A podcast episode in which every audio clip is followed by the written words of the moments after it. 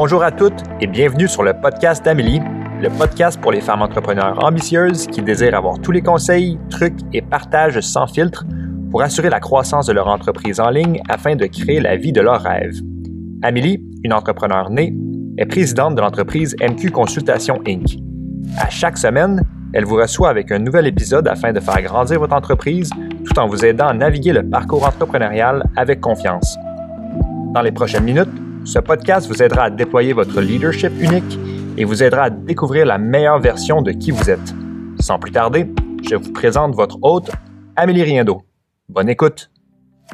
Dans cette saison, je vous dévoile des femmes entrepreneurs qui ont réussi et qui vous partagent le beau et le difficile, la joie, l'excitation et la magie entrepreneuriale, mais aussi les clés de leur succès. Vous aurez accès à des conversations honnêtes qui vous plongeront dans leur univers afin de modeler leur façon de percevoir le monde. Bienvenue dans Portrait d'affaires. Allô Rachel, bienvenue dans l'épisode de podcast Portrait d'affaires. Tu vas venir nous parler aujourd'hui de ton parcours entrepreneurial, euh, ma foi vraiment surprenant. Je suis vraiment privilégiée de t'avoir sur le podcast aujourd'hui. Quand j'ai eu la confirmation de mon équipe, j'étais comme Oh my God, c'est ton bel fun. Je suis vraiment contente de t'avoir et ton entreprise, mais toi aussi d'apprendre à découvrir parce que je connais plus ton entreprise que toi en fait. Donc, euh, je vais te laisser te présenter puis on va pouvoir euh, commencer par parler de ton parcours. Super, mais merci beaucoup tout d'abord de l'invitation. Je suis choyée de pouvoir partager un peu euh, notre histoire euh, aujourd'hui. En fait, pour ma part, euh, je me présente bien Rachel Séguin. Je suis chimiste spécialisée dans l'industrie cosmétique et j'ai fait aussi une maîtrise en sciences pharmaceutiques. Et aujourd'hui, je suis présidente chez OMI Laboratoire. Je pourrais peut-être partager un petit peu mon histoire pour voir qu'est-ce qui a fait que je me suis rendue à faire des études en sciences et à lancer mon entreprise. Donc, du plus loin que je me rappelle, quand j'étais très, très jeune, euh, quand j'avais huit ans, je me rappelle encore, j'allais voler des fleurs chez ma voisine pour faire des parfums. Euh, ça a toujours été quelque chose qui me passionnait, l'industrie cosmétique, et ça, ça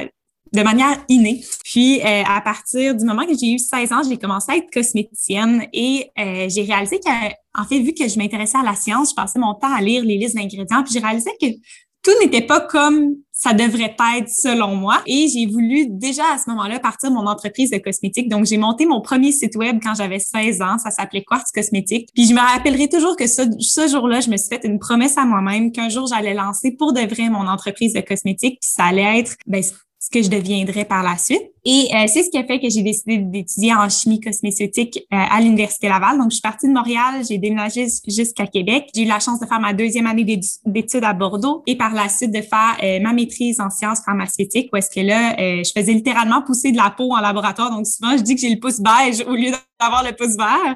Et là, je testais des ingrédients, notamment d'entreprises canadiennes où est-ce qu'on développait des ingrédients cosmétiques, notamment pour le psoriasis. Puis, j'ai travaillé aussi dans les technologies d'encapsulation. J'ai travaillé avec des entreprises comme, comme Estée Lauder et j'ai eu la chance de visiter tout plein de laboratoires à travers mes études, des laboratoires de cosmétiques. Donc, ça a toujours été euh, mon objectif. D'être entrepreneur et d'être cosméticienne. Donc, toi, tu fais les deux. Ça a tout le temps été ton objectif. Pas, des fois, tu as une passion pour les cosmétiques, mais toi, c'était comme les deux. La passion de l'entrepreneuriat et des cosmétiques. Puis là, tu fais exactement ça aujourd'hui. Ça, ça a été un parcours assez droit où il y a eu comme des remises en question, il y a eu des, ajustements, il y a eu où ça a été vraiment comme c'est ça que je voulais, c'est ça que j'ai fait. c'est ça qui s'est passé. Ouais, ben je dirais que euh, il y, a eu quand même des périodes euh, plus difficiles. Initialement, quand j'étais à mon cégep, que je faisais mes, sciences nature, euh, il n'existait pas à ma première année de programme dans lequel je pouvais m'inscrire pour étudier en chimie cosmétique à partir de mon bac. Ça n'existait pas au, au, Canada. Donc moi, je regardais pour aller en Europe ou aller aux États-Unis pour faire mes études. Et je peux dire que j'ai été extrêmement chanceuse parce que l'année que j'ai gradué de mon cégep, l'université Laval a ouvert le programme de chimie cosmétique. Mais avant ça, j'aurais eu vraiment des bons bâtons dans les roues pour euh, par rapport à ça. Donc, je me dis des fois, quand tu veux vraiment quelque chose, les choses ont tendance à s'aligner face à nous. Mais sinon, je peux dire que j'ai eu une première entreprise avant d'avoir Omni avec euh, mon associé actuel et dans le fond, une, autre associée. Puis on a eu vraiment des gros problèmes quant à la convention actionnaire. On n'arrivait pas à s'accorder au niveau des valeurs. Donc, lors de ma première entreprise, euh, j'ai littéralement tout perdu, euh, mes sous que j'avais accumulés pendant des années comme cosméticienne. Donc, ça a été un coup dur, mais ça a été la meilleure... entreprise avant? C'était une entreprise, euh, dans le fond, je, je, préfère pas nommer, mais grosso modo, c'est une entreprise aussi dans le domaine cosmétique, mais dans un domaine euh, un petit peu différent. Puis, ben, c'était pas tout à fait le même enlignement, mais grosso modo, ça a été quand même assez difficile parce que, euh, bon, on a eu les avocats, toute la patente, et finalement, on est sorti de l'entreprise en la vendant pour un dollar, puis repartir au mi à zéro. Donc, oh, au mi, Andrea était dans, avec moi, mon associé était avec moi dans tout ce processus-là. Donc, ça nous a rendu beaucoup plus fortes pour lancer au mi laboratoire et réaliser notre rêve d'offrir vraiment des soins sur mesure pour chaque personne qui vont vraiment être adaptés à eux avec beaucoup de recherche euh, derrière les produits. Donc, on était, euh, on avait ce désir-là de marquer la vie euh, des gens, de faire une différence sur leur confiance, leur bien-être. Oui, parce que parlons un peu de ton entreprise, justement. Ben, pitch-moi là. Oui. Mais dans le fond, au Mi Laboratoire, on est la toute première entreprise canadienne à s'être spécialisée en dermocosmétiques sur mesure. Donc, qu'est-ce qu'on a constaté, Andrea et moi, vu qu'on était cosméticienne, on, était sur le marché et on réalisait que c'était extrêmement difficile pour les gens de trouver des produits adaptés. Prenons l'exemple d'une femme dans la cinquantaine qui a encore de l'acné, mais il n'existe aucun produit adapté à elle euh, réellement parce que souvent les produits pour l'acné ont des effets asséchants, ils vont pas nécessairement aider au niveau ridule, fermeté. Même chose pour la jeune euh, qui a des rougeurs puis qui voudraient travailler en même temps à l'éclat du teint, il n'y en existe pas de produits. Donc, souvent, euh, en fait, il y a une très grande partie de la population qui est oubliée par l'industrie cosmétique. Et en, grâce à OMI, on voulait résoudre ce problème-là en offrant des soins personnalisé à chacun. Donc, euh, chez Omi, ben, c'est assez simple. On se rend sur notre site Internet euh, où est-ce qu'on va faire une analyse de peau. Notre analyse de peau, on l'a euh, développée en collaboration avec des dermatologues. Donc, on répond à quelques questions.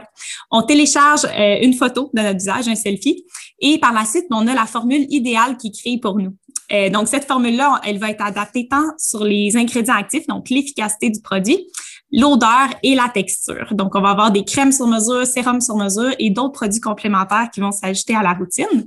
Si on décide de commander les produits, ben nous, on reçoit la commande au laboratoire et là, on les fabrique littéralement un par un. Donc, chaque produit est fait par des scientifiques au laboratoire sur mesure. Donc, il y a notre nom écrit sur le produit.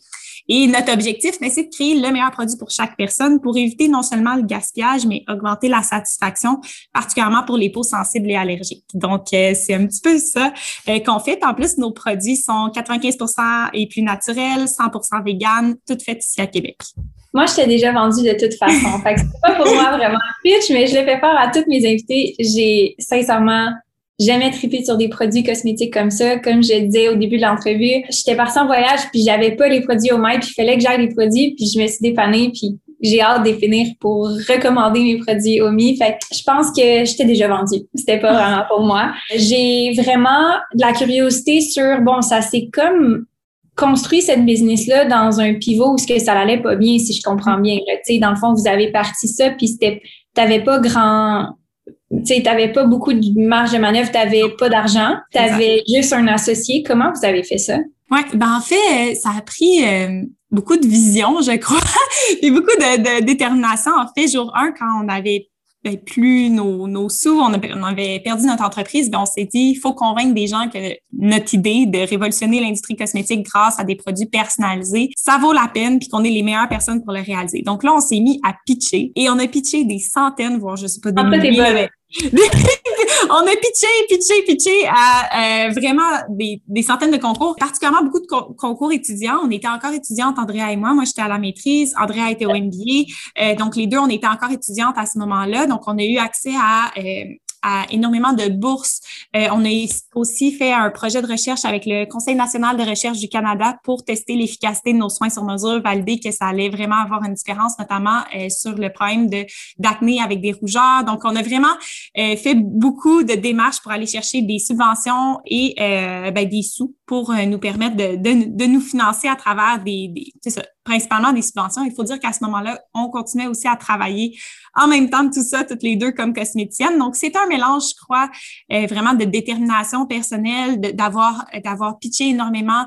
Euh, ça nous rend très fiers aussi d'avoir gagné tous ces concours-là parce qu'on voyait vraiment que les gens supportaient l'innovation, euh, puis l'idée de, de, de, changer une industrie euh, telle que l'industrie cosmétique au Québec. Là. Mais c'est vraiment inspirant parce que vous êtes parti justement de des ressources que vous aviez à votre disposition en étant étudiante, les les concours vous ont amené de la visibilité, vous ont amené à pratiquer surtout, puis à, à faire confiance en votre message. Puis, est-ce que vous avez eu recours à du financement? Comment vous avez commencé? Est-ce que c'était dans votre sous-sol? Est-ce que c'était dans... Comment c'est démarré? Bien, au départ, c'est ça. C'est vraiment les premières bourses qui nous ont permis d'engager notre premier employé et faire notre recherche-développement. Et donc, notre premier employé, c'est une pharmacienne française. C'est pas tout à fait les mêmes, euh, les mêmes lois entre la France et le Québec. Donc, ici, on considère docteur en pharmacie. Puis, euh, notre docteur en pharmacie, c'est elle euh, qui a développé avec moi les produits. Donc, on a chacune euh, nos expertises dans, dans ce domaine-là. Puis, c'est ça. Donc, ça, ça a été la première étape, c'est d'aller chercher des bourses. Donc, on a eu environ 143 000 en bourses et subventions, juste pour vous donner une idée, pour nous permettre de démarrer notre recherche-développement et de commencer tout ça. Par la suite, ben, on a commencé, il y a certaines personnes qui ont connu le maquillage chez Omi Laboratoire. Donc, le maquillage a été quelque chose qu'on a fait au départ, qui, dans le fond, c'était des développements de produits beaucoup plus rapides, qu'on avait des partenariats et ça nous a permis de nous financer à travers la vente de, de produits plus de maquillage. Donc, on a, nos soins nous ont demandé énormément d'R&D, de, de, c'est ça, ça demandait énormément de temps à faire. Donc, on avait besoin d'une façon d'aller nous financer aussi. Demander le cash flow, la liquidité de tous les investissements que vous faisiez initialement. Donc, mhm. on a commencé, certains ont connu le fond de teint sur mesure, euh, on avait des mascaras, on avait d'autres produits. Donc, on a commencé comme ça et ça, ça nous a permis de financer notre recherche et développement pour euh, nos soins. Et euh, on a aussi bien, eu des, du financement auprès des banques. Ça, ça a été une période qui a été très émotive pour André et moi. je pense que autant on avait mis nos sous personnels dans notre première entreprise, mais on, on s'était jamais endetté de manière, tu sais, assez importante pour dire, OK, comme là, c'est, c'est un peu nos têtes là, qui sont en jeu, là, dans le sens que c'est, c'est aussi quand tu t'endettes avec une entreprise au départ, tu es cautionnaire personnellement. Donc, ça, il y a quand même des. Au personnel. Si tu fais faillite, c'est au personnel. C'est au personnel, c'est ça. Donc, euh, l'entreprise et, et, toi personnellement, ça, ça, ça, peut virer euh, dans tous les sens. Puis, euh, on avait parlé au mentor Andrea cette journée-là. On était vraiment stressés avec l'idée de prendre un prêt et tout. Puis, on, c'est ça, en discutant avec lui, ben, il nous a fait réaliser, écoutez les filles, qu'est-ce que vous avez à perdre? on est jeunes. Andrea et moi, dans ce temps-là, on avait nos deux autos à 2000 pièces, à peu près tout ce qu'on avait comme actif. Euh, ce qu'on avait à perdre, je pense que le plus qu'on avait à perdre, c'est l'expérience qu'on a à gagner en osant. Puis, euh, tout le monde est capable de se relever d'un échec entrepreneurial. on, on l'avait vécu avec la première entreprise. Là, c'était juste c'était quelque chose de plus gros à ce moment-là avec Omi. Mais on a pris notre courage à deux mains, on, on s'est dit on le fait, puis on le fait à fond, puis on va, on va se rendre jusqu'au bout. Donc euh, c'est comme ça qu'on a décidé de commencer, puis on avait besoin de cet argent-là. Puis aujourd'hui, ça nous fait plus peur d'aller parce que encore aujourd'hui, même quand l'entreprise croît, il faut que tu achètes des machines. Ben, tu as toujours plus de dépenses quand tu fais plus d'argent, right? Donc, exact. Exact. Puis on est passé aussi à l'émission dans l'œil du dragon. Donc ça, ça nous a donné un bon coup de visibilité, euh, justement à peu près dans le moment qu'on a réussi à lancer nos crèmes. Donc on parle de mai 2019. Et euh, suite à ça, on a aussi eu euh, un petit, des petits, petits investissements, ben, un petit investissement en capital de risque. Donc, ça, ça nous, ça nous a aidé à, aussi à monter des montages financiers. On a aussi des partenaires incroyables, par exemple, la Ville de Québec, euh, Femmes et Sort, l'Université Laval, d'ailleurs, qui, qui nous a permis pendant trois ans de rester dans l'établissement. Au départ, on était incubés au département de chimie de l'Université Laval. Donc, on, on a commencé avec un demi-laboratoire. On a pris le laboratoire au complet. À, la fin, on était rendu sur quatre étages.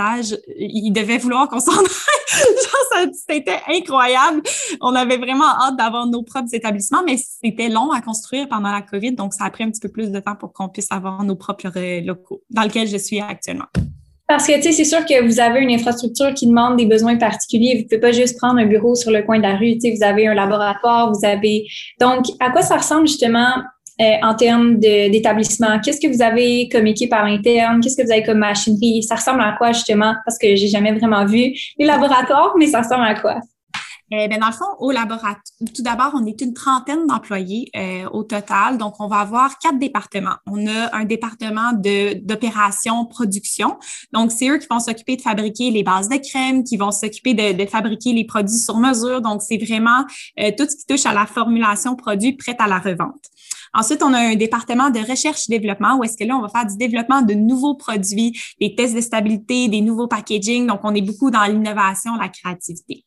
Ensuite, on a un département de marketing. Donc, euh, une particularité qu'on a euh, chez nous, c'est d'avoir décidé de non seulement gérer le produit, mais aussi gérer le marketing à l'interne parce que on veut vraiment une proximité avec le client.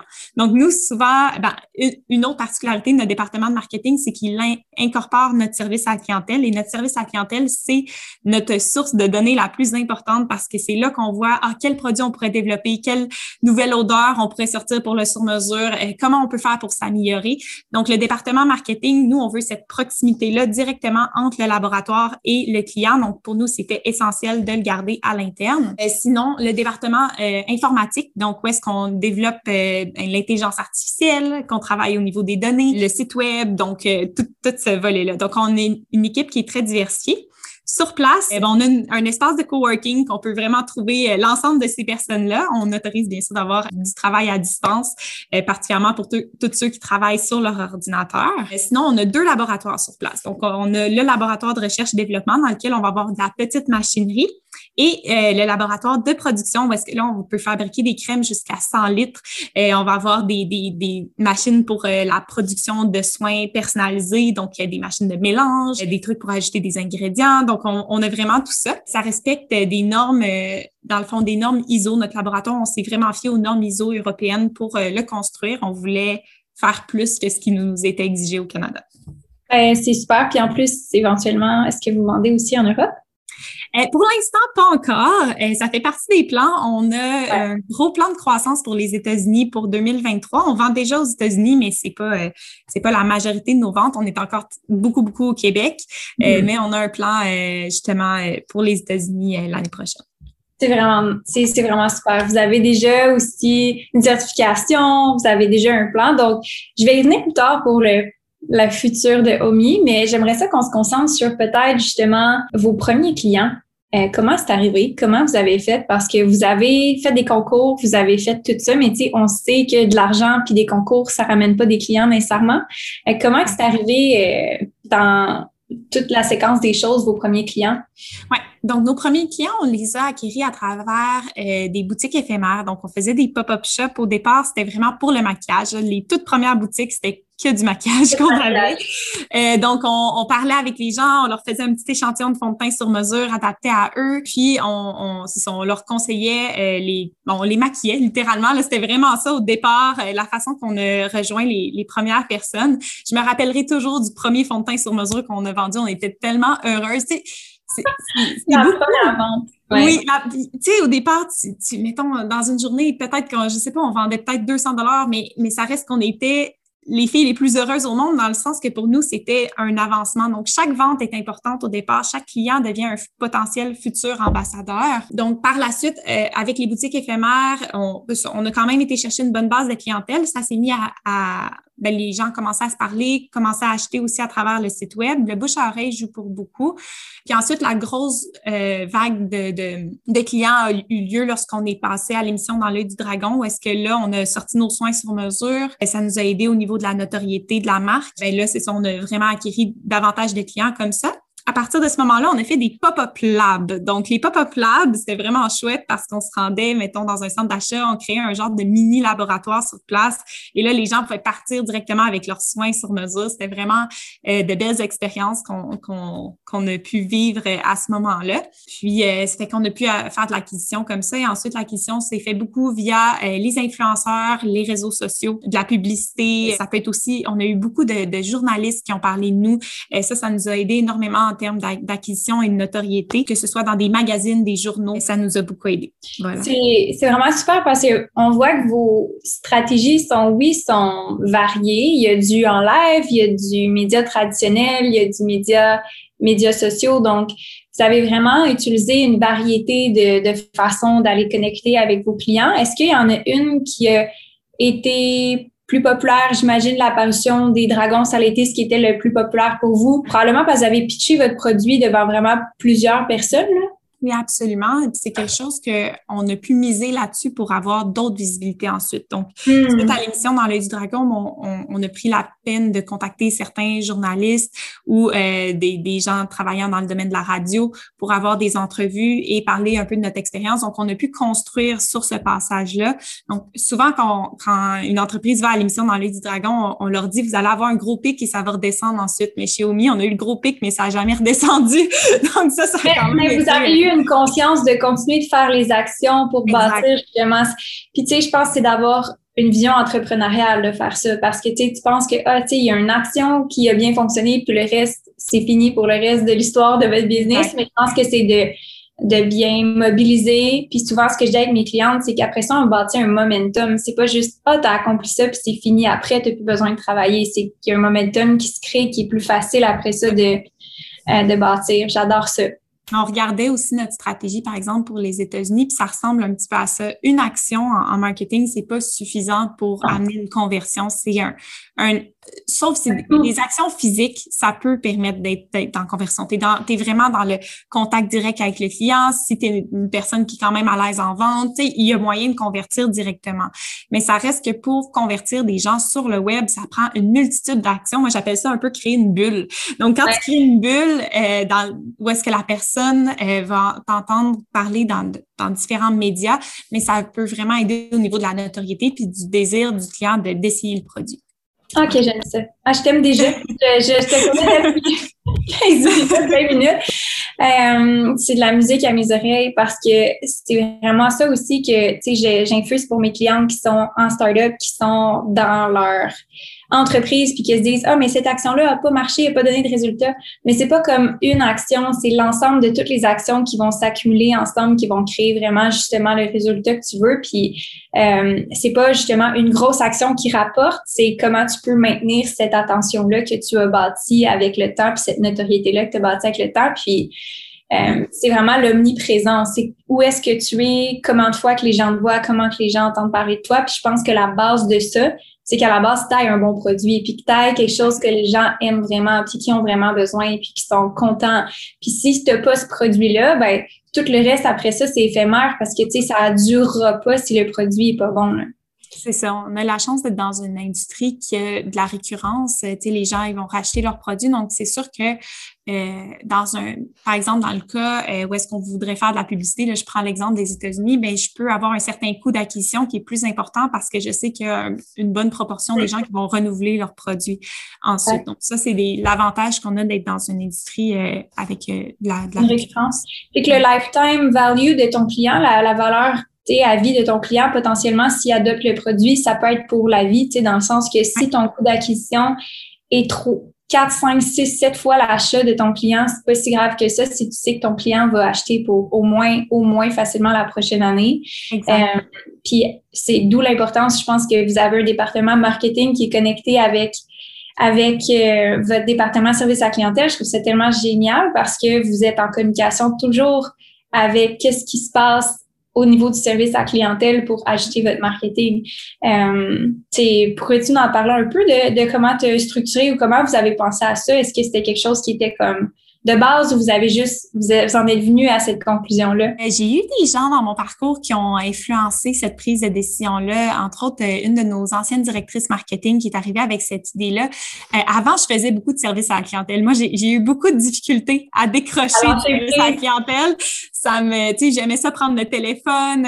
C'est que ça me donnait mon input, mais à un certain point, j'ai dû arrêter parce que je devais me concentrer sur d'autres d'autres choses. Donc, c'est Camille qui est encore responsable en ce moment du service euh, à la clientèle.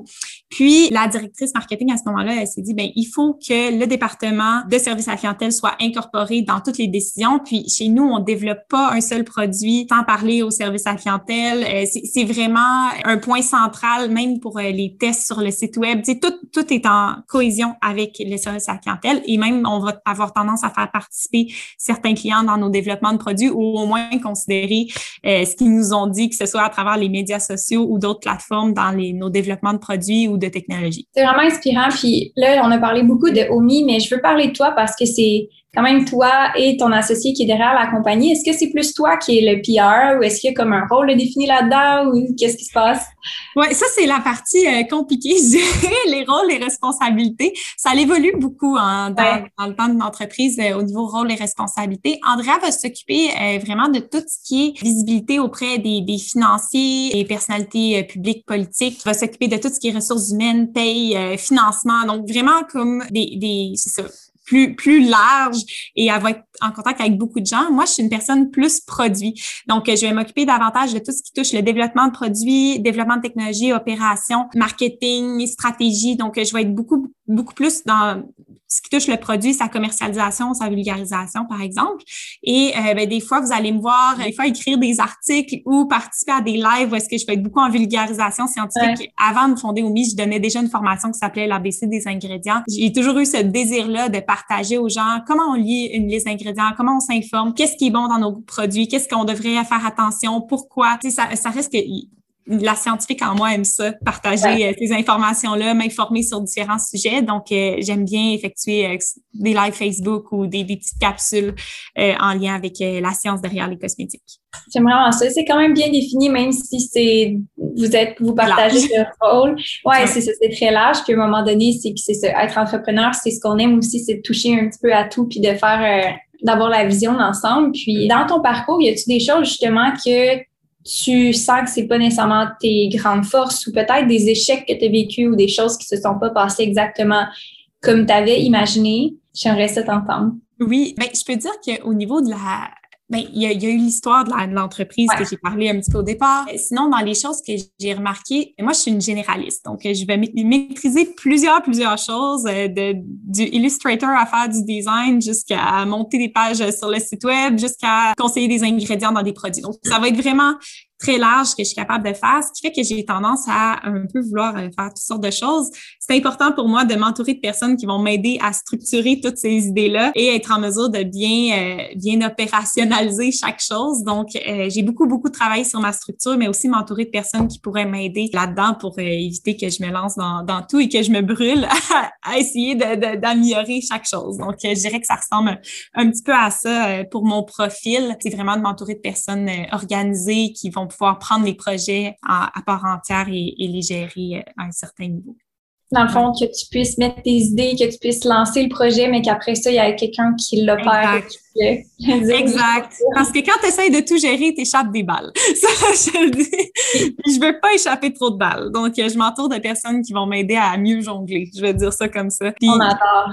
J'aime bien toucher à tout. Tu sais, j'ai une nature euh, curieuse, j'aime ça apprendre, comprendre. Donc, euh, si, je me mets à aller beaucoup trop dans le détail, ben je perds cet, avantage-là, je pense, à pouvoir euh, m'intéresser à chaque département puis à, chaque euh, chaque projet. Ouais, ben, en fait, c'est que ça prend des gens aussi comme ça qui sont capables d'être vraiment plus haut, puis d'avoir de l'altitude, puis d'être capable de prendre tous les petits détails, puis faire une vision d'ensemble. Essentiellement, je pense que chaque entrepreneur veut arriver à ce point-là dans sa business où est-ce que on peut prendre la hauteur parce que c'est là qu'on prend les meilleures décisions, puis c'est là qu'on peut être le mieux conseillé aussi. Quand on a de la hauteur, on choisit les bonnes personnes pour être capable de, de faire avancer l'entreprise. Puis aussi, je sais pas si tu as remarqué, mais ton opinion par rapport à la délégation? Comment tu as vécu cette partie-là où est-ce que tu as délégué tes faiblesses, où est-ce que tu as bâti une structure organisationnelle, puis que tu as vraiment été bâtir la, la, le squelette de ta business, puis de quoi ça, avait, de quoi ça va avoir l'air, parce que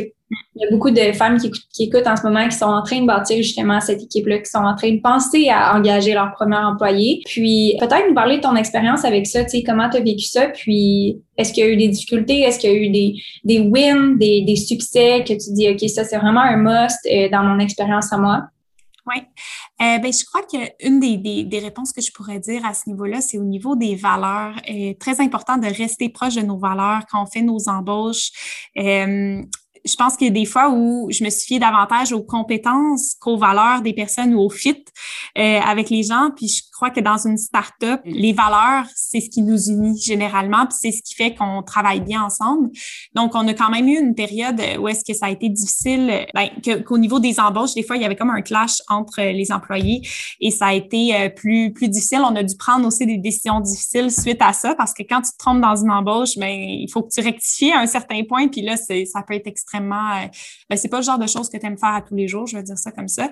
Euh, mm. donc, très important de se fier à nos valeurs, de se fier à notre sixième sens aussi. Euh, je pense que comme entrepreneur, quand on a un feeling, des fois, on n'est pas nécessairement capable de mettre le mot dessus, mais c'est important de s'écouter. Nombre de fois où, justement, si tu te fies juste au CV, puis juste à la performance en entrevue, mais que tu n'écoutes pas ton sixième sens, ça peut-être oublier une petite partie euh, importante, puis ça finit toujours par te rattraper. Donc, je pense que ça, c'est des points importants. Puis, quelque chose de particulier chez Omi, euh, quand les gens viennent, ils sont comme Oh my God, vous êtes une gang de jeunes. Genre, on est vraiment très, très jeunes pour euh, en moyenne. Puis des fois, les gens ils disent ah mais tu sais ça prendrait peut-être des, gens avec plus d'expérience mais j'ai remarqué que les jeunes on veut apprendre on est ouvert au changement on est plus flexible ça nous permet euh, d'innover quand même très rapidement. Donc je suis fière d'avoir une équipe euh, jeune mais une équipe qui est créative dynamique flexible. Donc euh, je pense que ça c'est un bel atout qu'on a aussi à l'interne. Donc de pas s'arrêter aux années d'expérience puis aussi de se faire confiance. Tu sais moi j'ai pas étudié en marketing mais des, puis à un moment donné, je me suis moi-même mis à douter sur ben, est-ce que, tu sais, est-ce que, est-ce que je devrais. est-ce que j'ai ce qu'il faut? Est-ce que je devrais comme plus m'affirmer sur mes idées. Puis j'ai eu tendance pendant un bon moment à éviter d'en parler en me disant, ben la personne qui est en place, elle a vraiment, vraiment plus d'expérience que moi. Théoriquement, comme, tu sais, cette personne-là est meilleure. Puis à un certain point, j'ai comme arrêté de dire les idées, puis ça a vraiment nuit, je crois, à, à l'entreprise à ce moment-là. Donc, suite à ça, ben, j'ai pu rectifier le tir, mais ça reste que euh, c'est important de, de, se faire confiance puis de ne pas se fier seulement sur le CV puis l'expérience de la personne. Euh, on est tous des êtres qui sont capables d'avoir euh, une logique, puis quand on connaît bien notre entreprise, ben, ça aide aussi à prendre des décisions. Donc, je dirais que ça, ça en fait toute partie. c'est tellement des bons apprentissages, puis c'est tellement juste des choses que tu peux apprendre dans l'action. On dirait que même si on se le fait dire, on le comprend pas vraiment tant qu'on l'a pas vraiment vécu. C'est bien beau, là, aligné avec les valeurs, mais concrètement, dans l'action, quand tu es dans ta première entrevue ou tes premiers employés, t'as pas ça nécessairement derrière la tête ou comme tu le comprends pas au niveau où est-ce que tu le comprends après avoir fait de l'erreur, d'avoir fait cette erreur-là. Euh, me poser aussi la question pour le déléguer. Pour moi, ça a toujours été difficile, justement par mon profil généraliste qui a tendance à apprendre très rapidement. C'est d'apprendre à bien déléguer, c'est être en mesure aussi de mieux sentir puis de c'est difficile parce qu'au départ, c'est jamais fait comme toi tu l'aurais fait. Ça, c'est sûr et certain. Il y a pas personne qui est une copie, mais il faut apprendre justement à voir le beau dans la, diversité, puis l'autre d'autres façons de voir les choses, puis ben, d'apprendre à coacher les gens avec qui on travaille si a quelque chose justement qui nous convient pas, ben, de ne pas être trop comme dans l'autorité, mais d'être plus dans l'accompagnement, puis d'amener la, personne à se questionner. Donc, je dirais qu'il y, a une étape de coaching aussi. Voilà. puis, oui, puis le, le, coaching, puis je pense que de respecter les forces et les faiblesses de chaque personne, tu sais, que on peut coacher la personne à des compétences, mais ça se peut que ça soit jamais nécessairement sa force, puis que ça soit correct aussi, tu sais, que ça soit pas exactement, exactement comme tu avais pensé, mais c'est correct que ça peut être mieux aussi que qu'est-ce que tu avais imaginé. Je pense que quand on est aussi généraliste, si on apprend vite puis qu'on comprend tous les concepts, on veut peut-être la même vitesse ou on veut peut-être imposer notre rythme à quelqu'un d'autre qui est pas nécessairement la, qui est pas nécessairement positif pour l'entreprise non plus, là, nécessairement. Exact. Non, ça a été, euh, pour moi, ça a été vraiment des, des, des beaux apprentissages. Puis quelque chose d'autre, il existe des, des profils de personnalité dynamiques Nova. Il y en existe tout plein. Euh, moi, j'en ai passé plusieurs fois des profils de personnalité. Mon associé aussi. Euh, généralement, avec l'équipe de direction, on va en faire passer, mais de plus en plus, c'est quelque chose qu'on veut faire chez l'ensemble des employés parce que ça nous permet aussi d'apprendre à bien communiquer entre nous, de comprendre davantage rapidement les forces de la personne, les faiblesses. Donc, tout ça, c'est des choses qui peuvent nous aider. Puis aussi, nous, à nous comprendre en tant que personne puis à comprendre nos limites, elles sont où. Justement, je parlais du côté structure puis d'échapper des balles. Moi, ça m'a aidé à comprendre ça puis de comment m'entourer.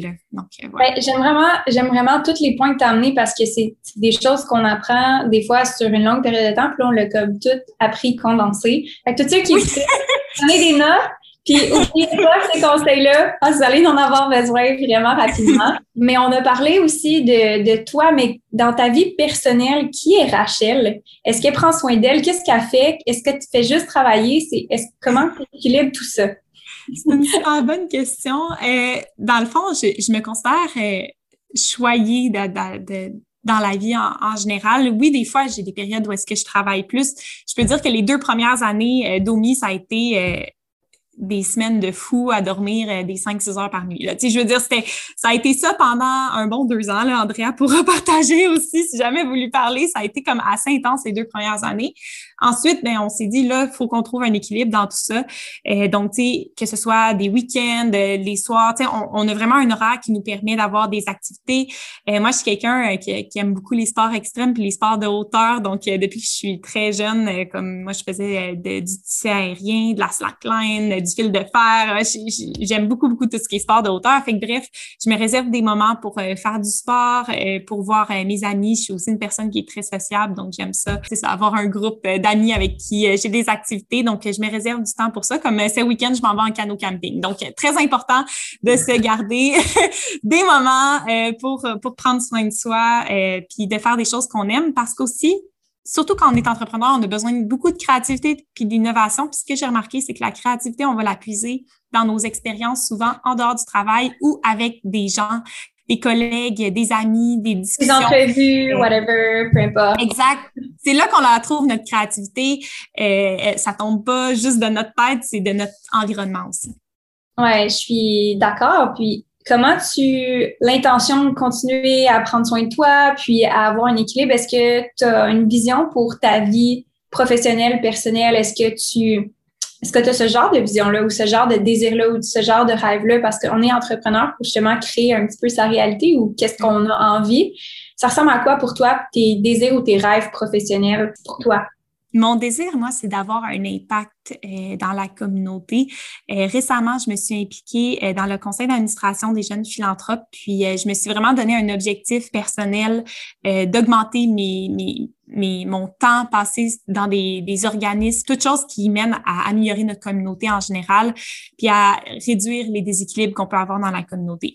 De mon côté, je me dis, j'ai certaines compétences, connaissances que j'ai acquis à travers OMI que je pense qu'ils peuvent servir, que ce soit à des organismes ou en donnant des conférences. Tu sais, des fois, c'est des choses comme ça qui font que je me sens bien, je me sens heureuse. Puis pour moi, ça fait partie de mon équilibre. C'est de, oui, je travaille avec OMI dans une entreprise euh, qui est à but lucratif, euh, qui qui, ont fait la différence dans la vie des gens. Ça, je tiens à le dire. Ça, c'est comme ma plus grosse paye en bout de ligne. C'est quand j'ai les commentaires des gens qui, qui, me disent qu'ils sont heureux avec les produits, qu'on a changé leur vie. Ça, c'est, c'est, c'est pour ça qu'on a créé OMI. Mais mis, à part ça, je voulais vraiment utiliser mon temps pour faire une différence euh, en m'impliquant dans d'autres organismes. Donc, pour moi, ça, c'est très important. C'est génial. J'ai vraiment euh, une meilleure compréhension de qui que tu es maintenant.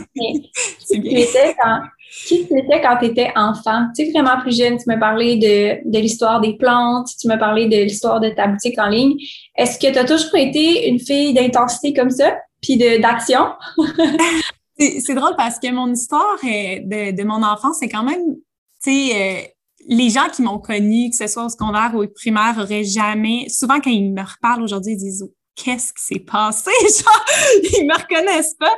en fait, quand j'étais jeune, j'étais enfant unique, euh, j'avais pas beaucoup d'amis, puis je me suis fait quand même beaucoup harceler à l'école. Honnêtement, là, j'étais grosse comme un, un piquette. Là, on me niaisait tout le temps parce que j'avais l'air d'un squelette. Je, mangeais, là, OK, je mangeais comme, mais j'étais pas capable de grossir. Euh, puis les, gens vraiment me niaisaient beaucoup avec ça. Euh, j'ai vécu quand même une période difficile, euh, primaire, adolescence. J'ai je n'osais pas prendre ma place. Juste poser une question en classe était extrêmement difficile pour moi. Autant j'avais euh, des relations euh, interpersonnelles euh, avec mes amis proches, j'étais bien. J'aimais beaucoup rencontrer des personnes que je ne connaissais pas justement parce que j'avais l'impression qu'ils allaient peut-être moins me juger, je sais pas.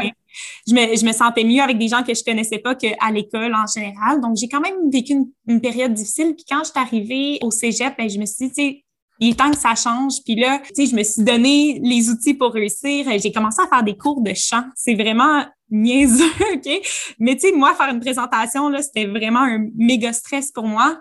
Mm. Donc, de faire des cours de chant, ça m'a aidé justement à oser chanter devant des gens, de m'exprimer, d'avoir moins peur du jugement. J'ai chanté mener vraiment, je suis partie en croisière euh, pendant que j'étais partie en Europe pour, euh, pour mes, études, mon dernier deux semaines, j'ai pris une croisière, je suis partie toute seule et j'ai chanté devant 1000 personnes sur un bateau. Tu sais, comme ben faut oser, faut oser ben se faire confiance. Ça m'a pris, tu sais, ça me prenait ça. Puis aussi de me rapprocher de s'entourer de personnes qui vont nous aider à croire en nous. Toi, tu es allé sur une croisière. En fait, tu es allé sur une croisière. Tu as été sur la scène, tu as juste pris le micro et tu as dit c'est la ah. nouvelle Rachel 2.0. Mais ça, on dirait que pour moi, ça a été un moment révélateur sur moi-même. Tu sais, j'avais fait mes cours de chant justement pas trop longtemps avant, puis on dirait que j'avais besoin de me dire, regarde, Rachel, t'es rendue là. Puis c'est mm. suite à ça, quand je suis revenue, que j'ai osé me lancer en affaires la première fois. Tu sais, je pense que des fois, il faut, faut comme oser, tu sais, dépasser nos limites. Puis souvent, je dis que nos forces sont dans, dans nos peurs. Fait que, tu sais, moi, de convaincre, tu sais, de combattre cette peur du jugement, cette peur de, de m'affirmer, mais tu sais, ça a été un, un, premier pas en avant. Tu sais, aujourd'hui, ça c'est loin derrière moi, mais c'est ça. Souvent, j'aime bien donner aussi des conférences chez les jeunes filles, parce que, ben, chez les jeunes en général, parce que quand on est à l'adolescence ou au primaire, des fois, ça peut être extrêmement difficile, on a comme peur. Puis je veux juste montrer à ces personnes-là qui regardent comme tu peux, tu peux combattre ça, puis fais-toi confiance, puis un jour, tu, vas, être vraiment la personne qui, qui te rend fière. Mais ma mère me disait que quand j'étais très, très jeune, mettons avant la garderie, ben, dans le coin de la garderie, j'étais justement très, très dynamique. J'avais pas peur de m'exprimer, mais je pense que c'est vraiment à l'école que ça a changé.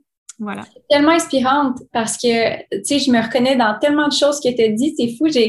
Il y a plein de moments que j'étais comme, ah, ben oui, tu sais, moi aussi, je suis de même un peu des fois.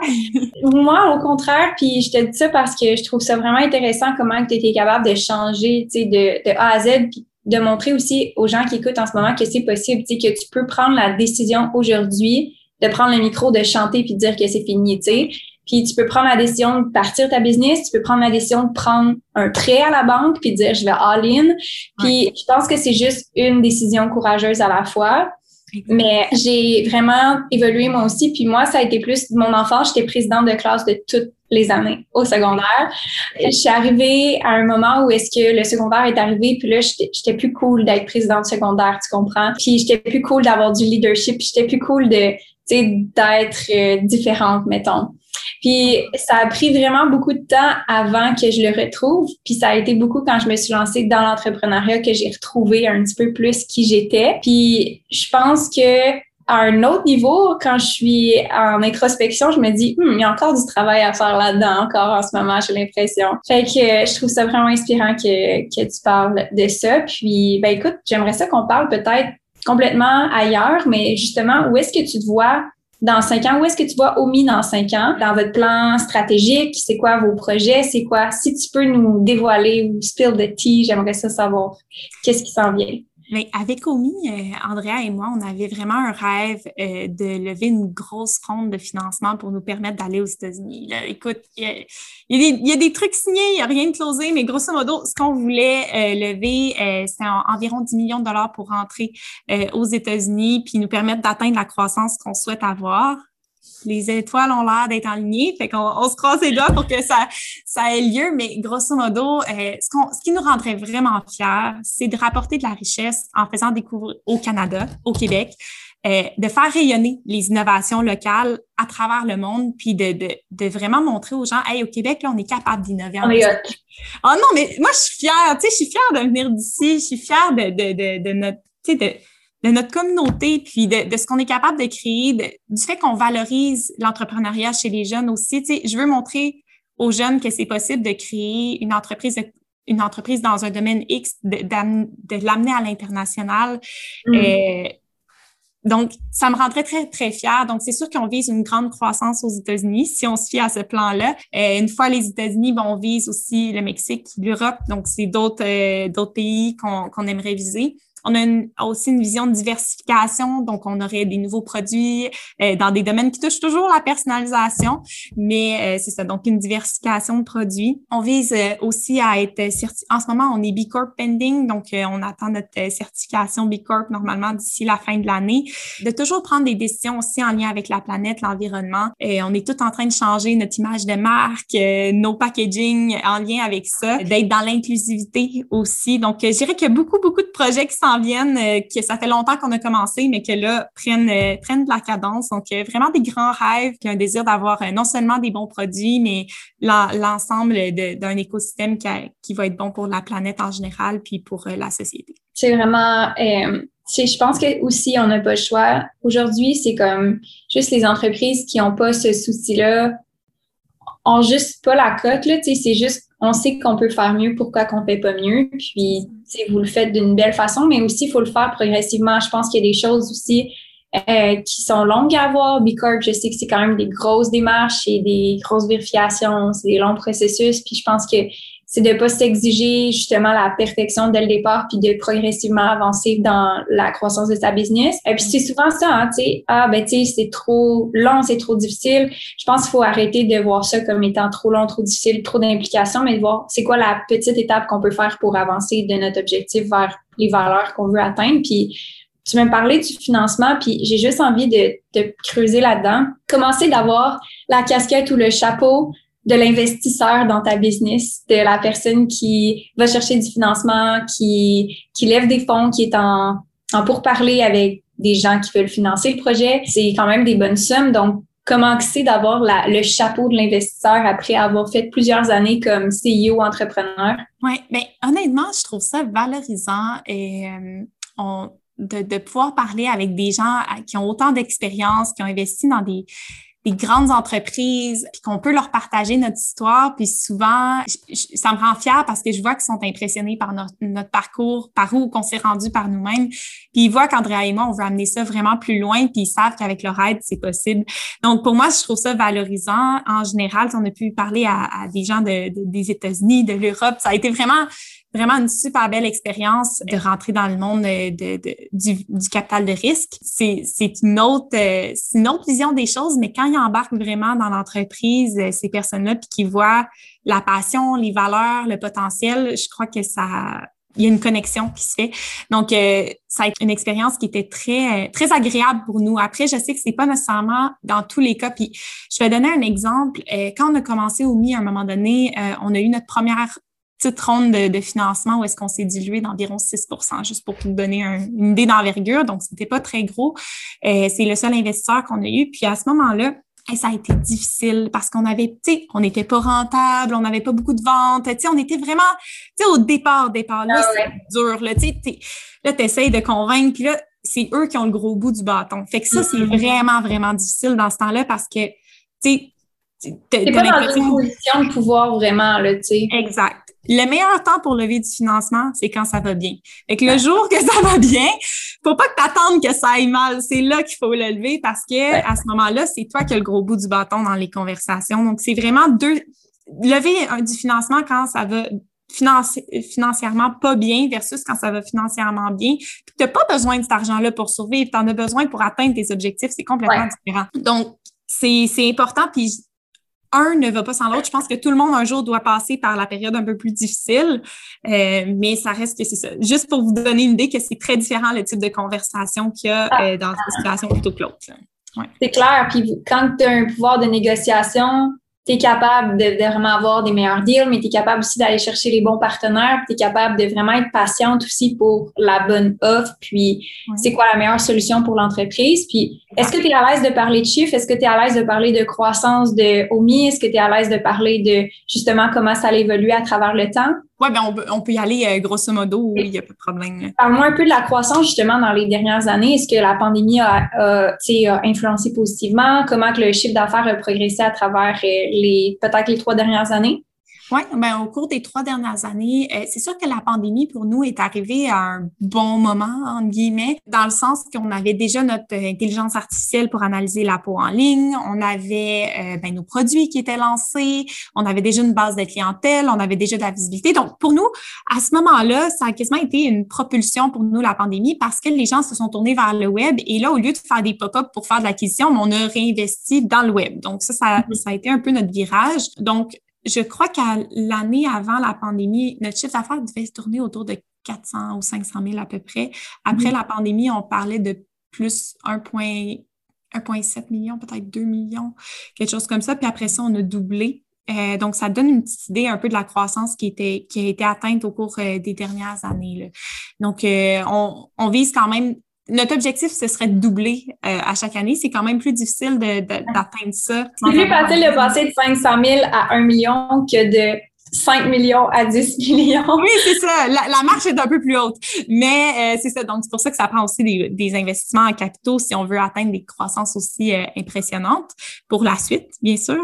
Mais on est encore euh, en, en, super belle croissance cette année. Puis ça me rend fière parce que je sais qu'en ce moment, c'est pas le cas dans toutes les industries cosmétiques. il y a eu une période difficile. Puis je, je considère que ben, je, suis, je nous considère chanceuse d'avoir une banque de clientèle aussi fidèle qui reviennent toujours vers leurs produits, puis euh, d'être toujours en acquisition aussi de nouvelles personnes. Ça, je, crois aussi que c'est grâce à notre clientèle, le bouche à oreille, aussi ben, les influenceurs, les réseaux sociaux, bien sûr, mais je pense que dans notre domaine, il y a beaucoup de notoriété qui se fait euh, par bouche à oreille. Un gros merci pour ton temps. Ça répond à plein de questions, mais j'aurais continué parce que tu es vraiment inspirante. Je suis vraiment contente. J'aimerais ça être ton amie. Tu es tellement fine. Tu es tellement fine. Tu es tellement généreuse. Merci pour euh, tous tes conseils, tes partages. Je pense que ça va aider vraiment plusieurs entrepreneurs qui écoutent le podcast en ce moment. Et si tu avais un mot à laisser à tous les entrepreneurs, les femmes entrepreneurs qui écoutent le podcast en ce moment, ça serait quoi que tu aimerais leur laisser ou leur léguer? Ben, je crois que quelque chose que je dis souvent dans mes conférences, c'est que des fois, on, on a un rêve que je dis qui est un peu comme monter le mont Everest. Puis le mont Everest, il se monte pas en deux jours, il se prépare, puis il se monte aussi un pas à la fois. Donc, d'essayer de toujours avoir notre objectif en tête. La visualisation, c'est extrêmement important, mais de se donner la chance d'y aller un pas à la fois, de pas sauter d'étape, de, de, de se donner la chance d'échouer aux besoins, puis de devoir reculer deux pas en arrière, puis de réavancer. Mais c'est comme ça que ça se monte. Puis euh, je prends l'exemple d'une de nos employés. Je, me suis dit, je, vais la nommer parce que Camille, Camille avait un rêve euh, qui, qui, est responsable du service à la clientèle. Elle avait un rêve de se lancer sa chaîne YouTube. Puis c'est ça, j'y avais dit, tu sais, l'histoire du Mont Everest, puis un pas à la fois. Puis cette journée là avait décidé de créer sa chaîne puis de commencer à faire des vidéos. Puis aujourd'hui, tu vois, c'est, c'est, c'est pas une giga source de revenus.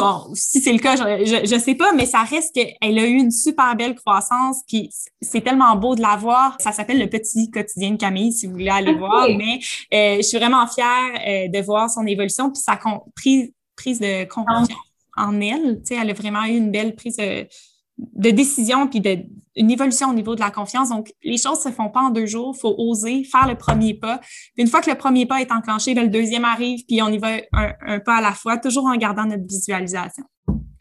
Merci beaucoup pour ta belle présence. Euh, où est-ce qu'on peut vous trouver? Où est-ce qu'on peut acheter euh, vos produits OMI? Puis, où est-ce qu'on peut te suivre toi? Peut-être, Rachel, si on peut te suivre toi? Ben oui, absolument. Euh, donc, pour acheter les produits OMI, on se rend au omilaboratoire.com, donc O-M-Y laboratoire avec un S.com. Euh, vous pouvez nous suivre aussi sur les réseaux sociaux au OMI Cosmetics, donc O-M-Y-C-O-S-M-E-T-C-S, sur euh, Facebook, Instagram, TikTok, ressemble pas mal à ça. On a aussi une chaîne YouTube, ben, elle n'est pas aussi hot que le petit quotidien de Camille. sinon, sinon euh, ben, vous pouvez me suivre personnellement aussi. Donc, euh, c'est Rachel Baramba, SEG. Donc, euh, ça me ferait plaisir de, de, vous avoir sur nos réseaux ou que vous vous rendiez sur le site un gros merci, Rachel, euh, de ta présence. Puis, euh, merci d'avoir été là, tout le monde. N'oubliez euh, pas de laisser un review si vous avez aimé l'épisode avec Rachel. Puis, je vais mettre tous les liens dans la description. Vous allez pouvoir les retrouver. Donc, à très bientôt, tout le monde. Dans mon parcours entrepreneurial, j'ai eu recours à l'aide de plusieurs mentors, coachs et formateurs. Puis, ce qui est important pour moi quand j'ai lancé MQ Consultation, c'était que l'entreprise se dirige vers une mission et une vision de pouvoir aider les entrepreneurs à travers un support personnalisé. C'est pourquoi nous avons aidé plus de 250 entrepreneurs et que 97% d'entre elles voient leurs revenus augmenter dès les premiers mois et sont satisfaites des services et notre travail ensemble. Pour l'automne, nous avons le plaisir d'offrir le programme Signature, le programme MQ2, qui a accompagné plus de 80 élèves dans les trois dernières années. Et maintenant, on vous l'offre avec une version améliorée avec plus de support que jamais et on vous l'offre spécifiquement avec des bonus et aussi des rabais. Donc, tu peux rejoindre la liste d'attente dès maintenant pour avoir le contenu exclusif et rejoindre la liste d'attente pour faire comme 80 autres élèves dans MQ Consultation qui ont rejoint le programme. J'ai vraiment hâte d'être voir à l'intérieur. Et puis, toutes les informations sont dans la description du podcast. À très bientôt. Merci d'avoir écouté l'épisode. La meilleure façon d'encourager le podcast, c'est de continuer de l'écouter. Donc, merci d'être une fidèle ou un fidèle auditeur sur le podcast d'Amélie. Pour avoir plus d'épisodes, consulte le podcast d'Amélie et on se revoit la semaine prochaine. N'oublie pas de t'abonner pour avoir les notifications. Et si tu le souhaites, tu peux laisser un avis sur Palado, SoundCloud ou la plateforme que tu écoutes le podcast. Passe une merveilleuse journée et à la semaine prochaine.